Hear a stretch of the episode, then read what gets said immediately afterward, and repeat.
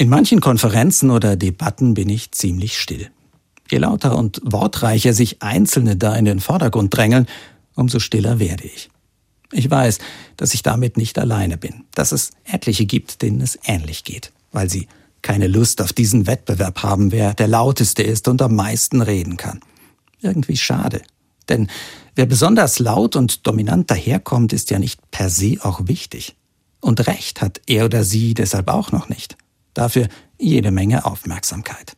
Und auf die kommt es leider oft an. Ein bisschen ist das wie früher in der Schule bei der Klassensprecherwahl. Auch da haben die Vorlautesten oft die meisten Stimmen bekommen. Schlimm wird das dann, finde ich, wenn die Lautsprecher und Vielredner wie selbstverständlich glauben, auch für alle anderen zu sprechen, für die vermeintlich schweigende Mehrheit. Das, liebe Lautsprecher und Vielredner, ist ganz oft aber nicht der Fall. Das Einzige, was hilft, wenn es um Dinge geht, die mir wirklich wichtig sind, den Mund aufmachen, mich einmischen, meine Meinung sagen. Klar, überlegt und mit guten Argumenten. Auch wenn es Überwindung kostet. Aber nur so geht Demokratie. Denn sonst bestimmen am Ende wirklich die lautesten mit den größten Ellenbogen, wo es lang geht.